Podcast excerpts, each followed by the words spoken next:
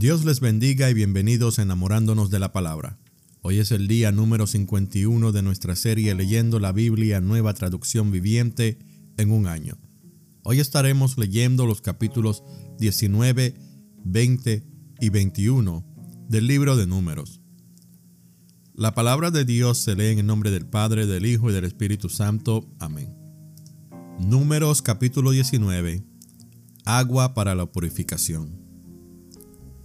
El Señor les dijo a Moisés y a Aarón, Este es otro requisito legal ordenado por el Señor. Díganle al pueblo de Israel que traigan una novilla de color rojizo, un animal perfecto sin defectos, y al que nunca se le haya colocado un yugo para el arado.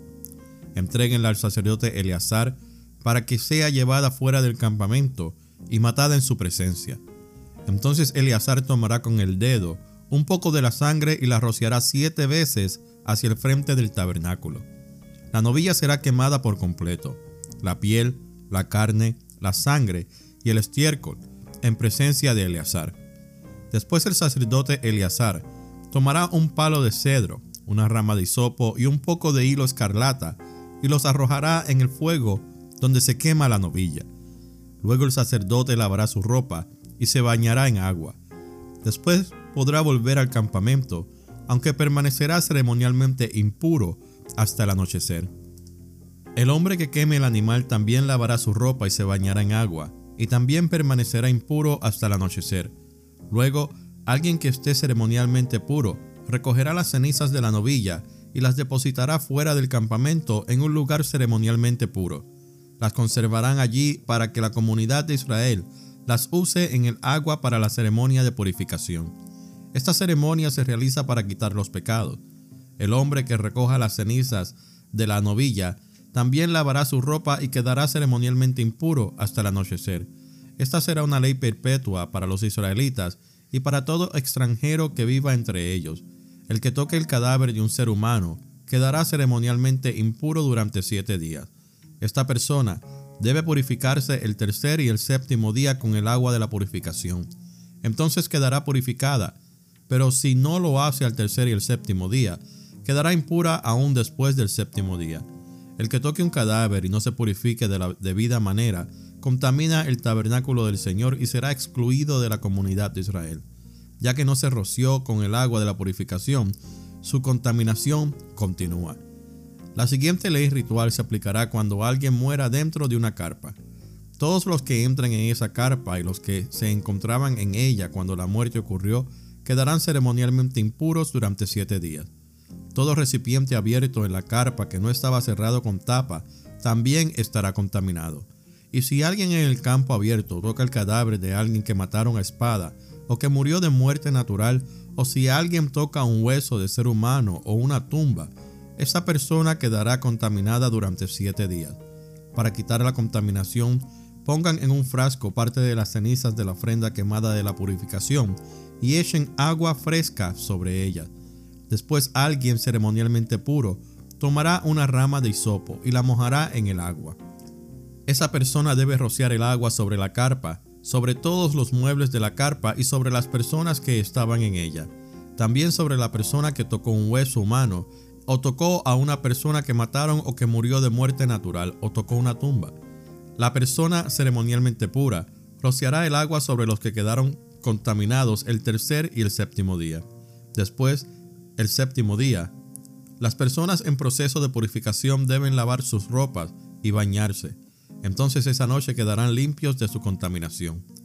Pero los que se contaminen y no se purifiquen serán excluidos de la comunidad porque han contaminado el santuario del Señor. Ya que el agua de la purificación no se ha rociado sobre ellos, quedarán contaminados. Esta será una ley perpetua para el pueblo. Aquellos que rocíen el agua de la purificación deben lavar sus ropas después de hacerlo, y todo el que toque el agua usada para la purificación quedará contaminado hasta el anochecer. Toda cosa o toda persona que toque a alguien contaminado quedará ceremonialmente impura hasta el anochecer. Capítulo 20. Moisés golpea la roca. El primer mes del año, toda la comunidad de Israel llegó al desierto de Sin y acampó en Cádiz. Mientras estaban allí, Miriam murió y la enterraron. Ya que en ese lugar no había agua para que el pueblo bebiera, la gente se rebeló contra Moisés y Aarón. El pueblo culpó a Moisés y dijo, si tan solo hubiéramos muerto con nuestros hermanos delante del Señor. ¿Por qué trajiste a la congregación del pueblo del Señor a este desierto para morir junto con todos nuestros animales? ¿Por qué nos obligaste a salir de Egipto y nos trajiste a este terrible lugar? Esta tierra no tiene grano, ni higos, ni uvas, ni granadas, ni agua para beber. Entonces Moisés y Aarón se apartaron del pueblo y fueron a la entrada del tabernáculo, donde cayeron rostro en tierra. Allí la presencia gloriosa del Señor se les apareció, y el Señor le dijo a Moisés, Tú y Aarón, tomen la vara y reúnan a toda la comunidad. En presencia de todo el pueblo, háblale a la roca, y de ella brotará agua. De la roca proveerá suficiente agua para satisfacer a toda la comunidad y a sus animales. Así que Moisés hizo lo que se le dijo. Tomó la vara del lugar donde se guardaba en la presencia del Señor. Luego él y Aarón mandaron a llamar al pueblo a reunirse frente a la roca. Escuchen ustedes rebeldes, gritó. ¿Acaso debemos sacarle agua de esta roca? Enseguida Moisés levantó su mano y golpeó la roca dos veces con la vara y el agua brotó a chorros. Así que toda la comunidad y sus animales bebieron hasta saciarse. Sin embargo, el Señor les dijo a Moisés y a Aarón, puesto que no confiaron lo suficiente en mí para demostrar mi santidad a los israelitas, ustedes no los llevarán a la tierra que les doy. Por eso, este lugar se conoce como las aguas de Meriba, que significa discusión porque allí el pueblo de Israel discutió con el Señor y él demostró su santidad entre ellos. Edom le niega el paso a Israel. Mientras Moisés estaba en Cádiz, envió embajadores al rey de Edom con el siguiente mensaje. Esto es lo que dicen tus parientes, los israelitas. Tú sabes todas las dificultades por las que hemos pasado.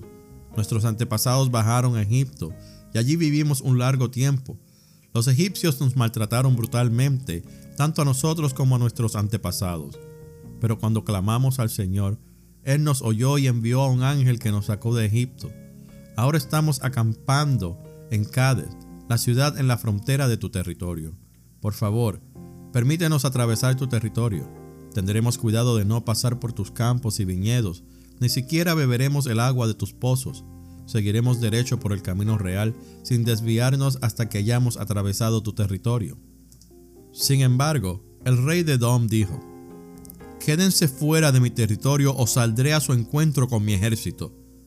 Entonces los israelitas se contestaron, Nos mantendremos en el camino principal. Si nuestros animales beben de tu agua, te la pagaremos. Solo permítenos atravesar tu territorio. Es todo lo que pedimos. Aún así el rey de Edom respondió, Quédense fuera, ustedes no pueden pasar por nuestra tierra. Dicho esto, movilizó su ejército y salió contra ellos con una fuerza imponente. Y como Edom no le permitió a los israelitas atravesar su país, se vieron obligados a regresar. Muerte de Aarón. Toda la comunidad israelita partió de Cades y llegó al monte Or, allí en la frontera de la tierra de Edom, el Señor les dijo a Moisés y a Aarón, ha llegado el momento en que Aarón se reúna con sus antepasados al morir. Él no entrará a la tierra que le daré al pueblo de Israel, porque ustedes dos se rebelaron contra mis instrucciones con respecto al agua en Meriba. Lleva a Aarón y a su hijo Eleazar y suban al monte Or. Ahí le quitarás las vestiduras sacerdotales a Aarón y se las pondrás a su hijo Eleazar. Aarón morirá allí y se reunirá con sus antepasados. Así que Moisés hizo lo que el Señor le ordenó. Los tres subieron juntos al monte Or, mientras toda la comunidad observaba. En la cumbre, Moisés le quitó las vestiduras sacerdotales a Aarón y se las puso a Eleazar, hijo de Aarón. Entonces Aarón murió en la cima de la montaña, y Moisés y Eleazar descendieron. Cuando el pueblo se dio cuenta de que Aarón había muerto, todo Israel lo lloró por treinta días. Capítulo 21 Victoria sobre los cananeos El rey cananeo de Arad que vivía en el Negev oyó que los israelitas se acercaban por el camino que atraviesa a Tarim. Así que atacó a los israelitas y tomó a algunos como prisioneros.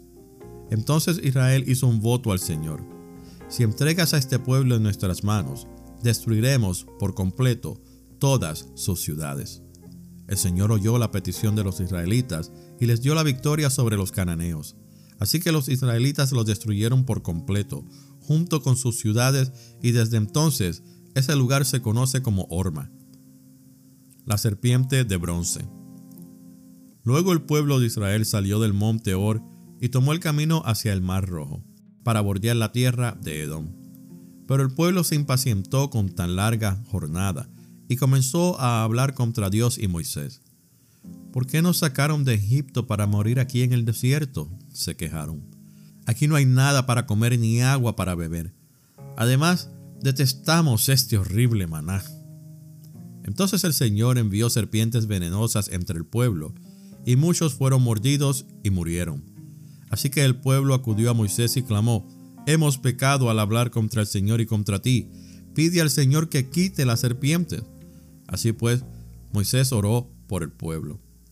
Entonces el Señor le dijo a Moisés, Haz la figura de una serpiente venenosa y átala a un poste.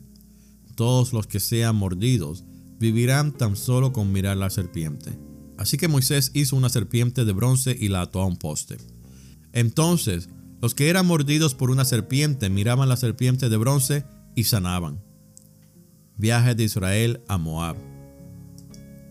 Después los israelitas viajaron a Obot y acamparon allí. Luego siguieron a Ije Abarim en el desierto situado en la frontera oriental de Moab. De allí viajaron al valle del arroyo Seret y armaron el campamento.